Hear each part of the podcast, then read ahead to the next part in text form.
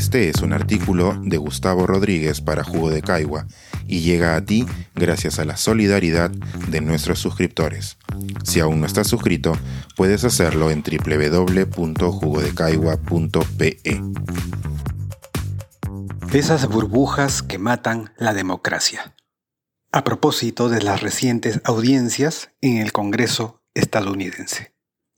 Hace unas semanas, la Cámara de Representantes del Congreso estadounidense empezó las audiencias en vivo para compartir los hallazgos de un año de investigaciones sobre el intento de toma del Capitolio del 6 de enero de 2021.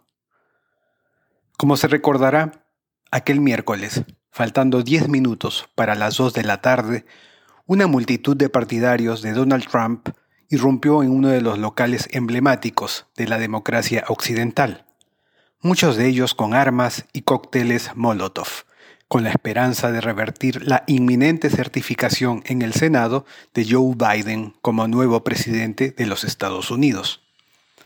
No muy lejos de allí, momentos antes, Trump se había dirigido a sus partidarios en un meeting y en él expresó que nunca aceptaría la derrota y que si sus partidarios no luchaban como el infierno, ya no iban a tener un país en el cual vivir. Con esos modales imperativos, le dijo también a la multitud ansiosa que esperaba que su vicepresidente, que también era presidente del Senado, no certificara la victoria de Biden en dicha Cámara. Abro comillas. Mike Pence, ojalá hagas lo que tienes que hacer por el bien de nuestra Constitución y el bienestar de nuestro país. Cierro comillas. Al final del día, los muertos en el Capitolio fueron cinco, los policías heridos fueron más de 140 y los detenidos más de 700. Los números arábigos tienen la belleza de simplificar magnitudes, pero también la capacidad de exiliar sentimientos. La grave estocada a la democracia y el terror de esas horas se fue desvaneciendo con los meses pero la primera audiencia de la Comisión del Congreso se encargó de que lo volviéramos a sentir. Al menos eso es lo que ocurrió el pasado 9 de junio, con los 20 millones de espectadores que siguieron la primera entrega del informe en vivo.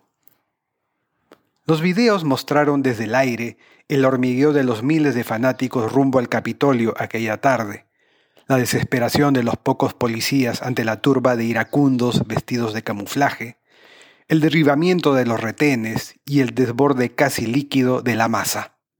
Los gritos, las arengas, los mástiles, los fierros recogidos al paso siendo usados como lanzas, la rotura de las ventanas para entrar al complejo, la multitud compacta recorriendo los históricos pasillos, los congresistas y el vicepresidente Pence siendo llevado junto a su hija a un cuarto seguro en el sótano la horca levantada afuera, mientras las voces gritaban que había que colgarlo.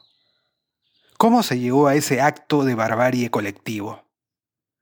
Testimonios del entorno de Trump de esos días dan cuenta de un hombre que, cual niño engreído hasta la ira, se negó a perder. Luego de la elección en octubre de 2020, Ivanka Trump le dijo a su padre que aceptara la derrota. El fiscal Barr aunque cercano a Trump, tampoco se distanció del sentido común. Le dijo que no había razones para esgrimir un fraude, que no creyera en fake news. Literalmente, le dijo que todo era bullshit. Un hombre envanecido como Trump, que se rodea de multitudes alineadas con su pensamiento, puede llegar a sentir que el mundo es su parcela y que Dios está con él. Sin embargo, para mayor tragedia, hubo un grupo reducido que rodeó a Trump con las palabras que el antidemócrata quería escuchar. Según el Comité Investigador del Congreso estadounidense, un Rudolf Giuliani aparentemente ebrio le aconsejó al presidente saliente que se colgara del supuesto fraude, y el abogado John Eastman le dio esperanzas de que la elección podía ser revertida legalmente. Del diálogo entre esos tres hombres acostumbrados a ser los dueños del podio, surgió la corriente que luego se convertiría en el aluvión del 6 de enero, alimentada por los tweets de Trump llamando a desconocer la elección, por republicanos que movieron las cuerdas en los estados afines y por las teorías de conspiración que los fanatizados suelen convertir en palabra sagrada. Pero esto no es novedad en Perú.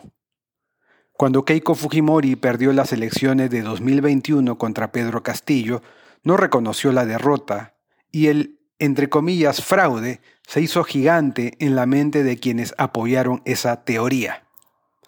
Acusaciones hubo muchas, pero nunca hubo una prueba. Los acontecimientos en ambos países se desarrollaron de manera distinta, pero la herencia ha sido parecida una sociedad fracturada en bandos, irreconciliable en sus extremos, aunque en mi país el saldo sea más inquietante, salvo Haití, la menor confianza en la democracia como sistema. ¿Tanto daño puede hacerle a un país un individuo que no reconoce haber perdido? ¿Tanto puede galvanizar a una población la actitud de un líder o una líder sobre la que momentáneamente se posan las esperanzas de un sector de la población? Rotundamente sí.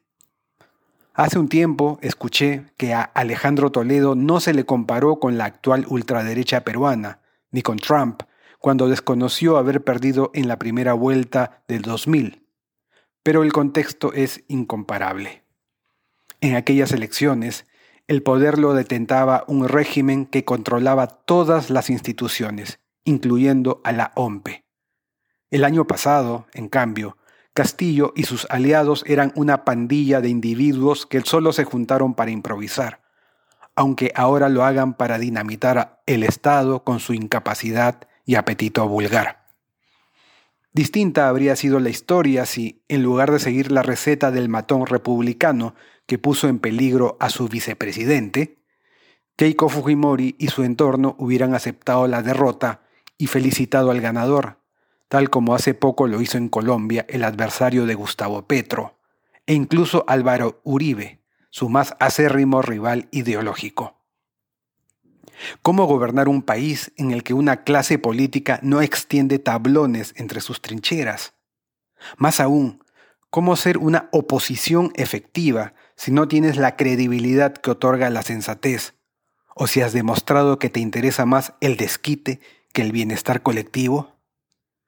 Una pataleta es entendible. Otra cosa es convertirla en estrategia política, provocar que tenga eco en la burbuja que te rodea y luego masificarla al resto de fanatizados del país. Un ejercicio decepcionante y peligroso tal como nos lo recuerda el informe del Congreso estadounidense que en estos días tiene en vilo a buena parte del mundo.